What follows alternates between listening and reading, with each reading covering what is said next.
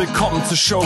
Leadership is a Lifestyle direkt in dein Ohr. Ganz egal, wo du grad bist, ganz egal, was du grad machst. Das ist alles, was du wissen musst, zusammengefasst. Du willst nach oben oder dass alles so bleibt. Du willst ein bisschen glücklicher oder erfolgreicher sein. Du willst, dass du Ziele erreichst. Dann nimm dir doch die nächsten Minuten für dich Zeit. Denn das ist, was Leadership is a Lifestyle heißt.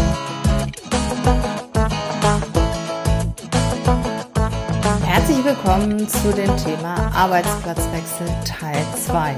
Ja, gestern habe ich dir gesagt, warum die meisten Arbeitnehmer den Arbeitsplatz wechseln. Ich habe dir Gründe dafür genannt.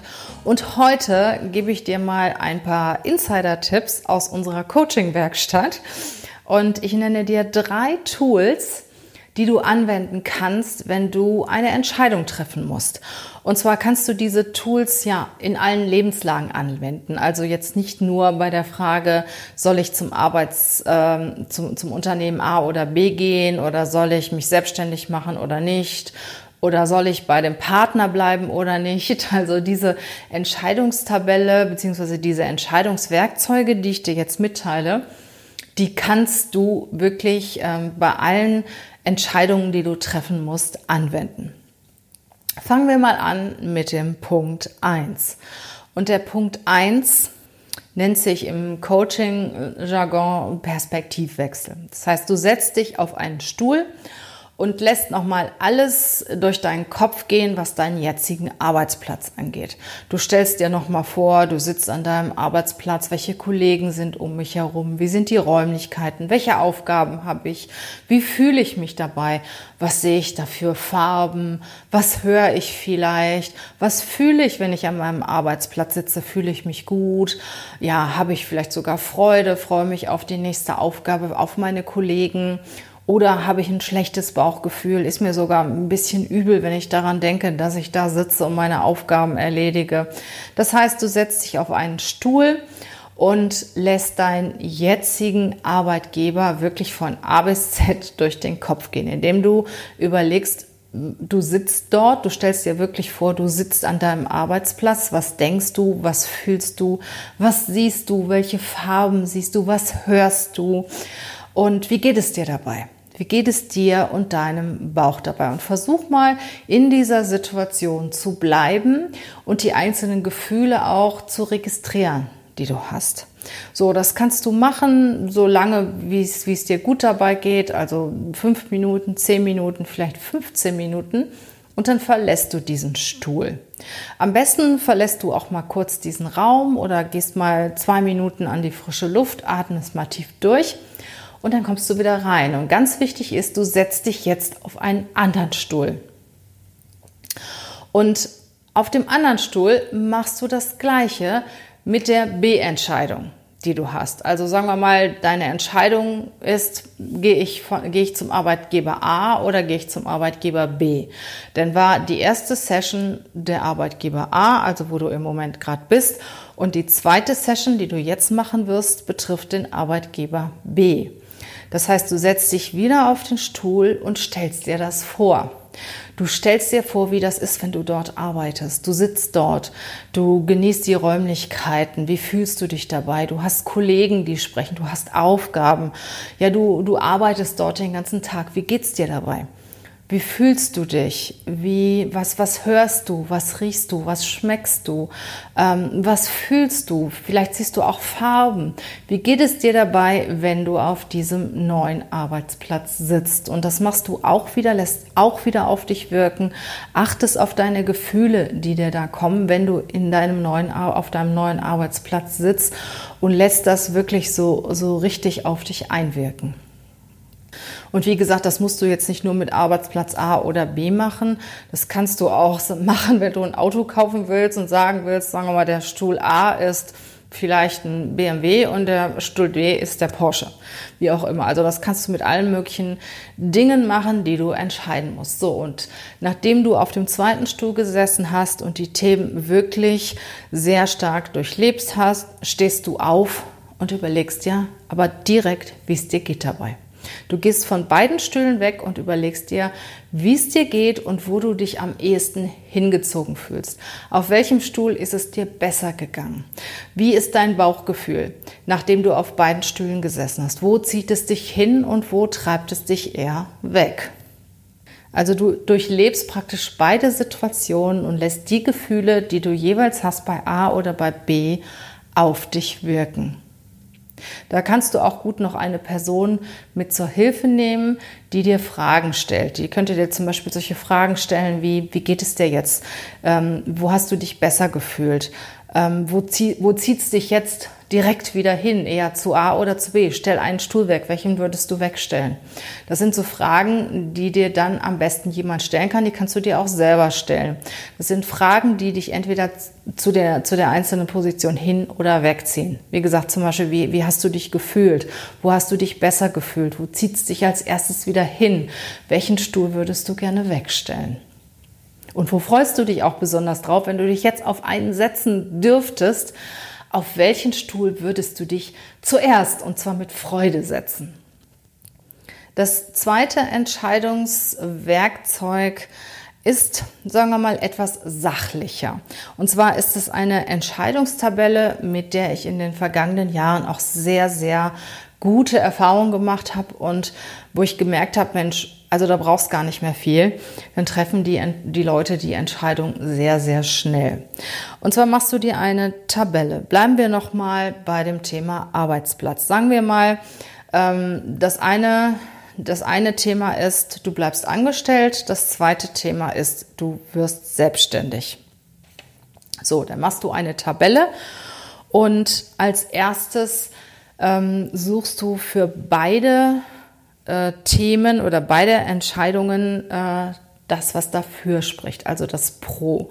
Du schreibst links angestellt, du schreibst rechts selbstständig und schreibst so fünf bis zehn Punkte darunter, die dafür stimmen, dass du links angestellt bleibst und dass du rechts selbstständig wirst. Also fünf bis zehn Kriterien, ähm, die dir direkt in den Kopf kommen. So, und wenn du damit durch bist, bewertest du diese Kriterien? Sagen wir mal, du kannst zum Beispiel ein Bewertungskriterium von 1 bis 3 nehmen. Ist ja nicht alles gleich äh, stark, was du da genannt hast. Also du gibst den einzelnen Punkten ein bis drei Punkte jeweils. Dann geht es weiter, dann machst du das gleiche mit Contra. Links hast du angestellt stehen und schon die Pro-Punkte, darunter schreibst du die Kontrapunkte, also die Punkte, die dagegen sprechen, dass du angestellt bleibst. So, und auf der rechten Seite, wo selbstständig geht oder dein anderes zweites Thema steht, steht ja auch erstmal Pro und darunter schreibst du Contra. Was spricht dagegen, dass du dich selbstständig machst? So, und da kannst du auch wieder fünf bis zehn Punkte nehmen und diese auch wieder bewerten. Auch so zwischen eins und drei, äh, je nachdem, wie stark die einzelnen Punkte für dich sind. Also, was hast du jetzt auf deinem Zettel stehen? Links steht angestellt, rechts steht selbstständig, links steht alles, was pro angestellt steht und alles, was kontra angestellt steht, auch mit den einzelnen Bewertungskriterien zwischen 1 und 3. Und rechts steht alles, was pro Selbstständigkeit steht, was kontra Selbstständigkeit auch steht, auch wieder mit den Bewertungskriterien 1 bis 3. So, und dann addierst du es zusammen. Aber Achtung, du addierst alles, was pro angestellt steht, also die Punkte, die bei pro angestellt stehen, also links bei pro, zu rechts bei contra. Also du addierst das, was auf der linken Seite bei deinem linken Thema mit pro bewertet worden ist, dazu zu dem, was beim rechten Thema mit Kontra bewertet worden ist. Über Kreuz also. Das gleiche machst du auch umgekehrt. Du addierst alles, was rechts pro bei selbstständig stand, mit links Kontra bei angestellt. Also du ziehst praktisch ein Kreuz dadurch und addierst die Pro- und gegenseitigen Pro- und Kontrapunkte. So, und dann hast du zwei Zahlen raus. Und diese zwei Zahlen, die sprechen schon Bände. Sagen wir mal, du hast bei ähm, angestellt im Endeffekt 30 Punkte und bei selbstständig 45 Punkte. Das zeigt dir natürlich auf den ersten Blick schon, wow, ähm, das sind 50 Prozent mehr, also die 45 Punkte. Das ist schon, das ist schon heftig. Ne? Das, das hat schon Kraft und Macht. Und lässt dir das mal so richtig auf der Zunge zergehen. So, und was du dann machen kannst, wenn du dann das nimmst, wo du die höheren Punkte hast und überlegst dir das, was du dabei kontra geschrieben hast. Was gibt es da für Möglichkeiten, da entgegenzuwirken? Ich sag mal zum Beispiel bei Contra steht ähm, Umzug oder weiter Weg oder sowas. Dann kannst du dir überlegen, ähm, ja, ein Umzug könnte ja auch richtig cool sein. Ne? Also wenn ich jetzt, wenn ich jetzt umziehe, könnte ich ja in eine tolle Stadt ziehen und ähm, vielleicht in die Nähe von irgendeinem Ort, wo ich auch sowieso öfter bin oder was auch immer. Also du versuchst die Kontrapunkte, die du äh, bei dem Thema hast, wo du eigentlich eher geneigt bist hinzugehen, zu reduzieren, indem du dir jeden Kontrapunkt anschaust und überlegst, ob du den irgendwie geringer machen kannst oder eliminieren kannst. So, und danach hast du schwarz auf weiß eigentlich dein Statement zu diesen Themen. Und danach fallen die Entscheidungen in der Regel auch sehr, sehr einfach. So, das dritte Tool, was ich habe, das geht ganz schnell, ist auch wieder eher, eher was mit dem Gefühl, mit dem Bauchgefühl zu tun, hat auch eher was mit dem, mit dem, ähm, mit der Entscheidung von Teil, mit der ersten, äh, mit dem ersten Entscheidungstool zu tun. Und zwar, du nimmst dir zwei Blätter Papier. Auf das Blatt A schreibst du alles auf, was dir zu dem Thema A einfällt. Und auf das Blatt B schreibst du alles auf, was dir zu dem Thema B einfällt. Dann zerknüllst du beide Zettel. In die linke Hand nimmst du den Zettel A, in die rechte Hand nimmst du den Zettel B. So, dann kannst du zum Beispiel zum Fenster gehen oder du kannst irgendwo ans Wasser gehen oder sonst. Du kannst auch in deiner Wohnung bleiben und schmeißt einen Zettel ganz spontan weg. Du denkst gar nicht nach, du schmeißt einen Zettel weg.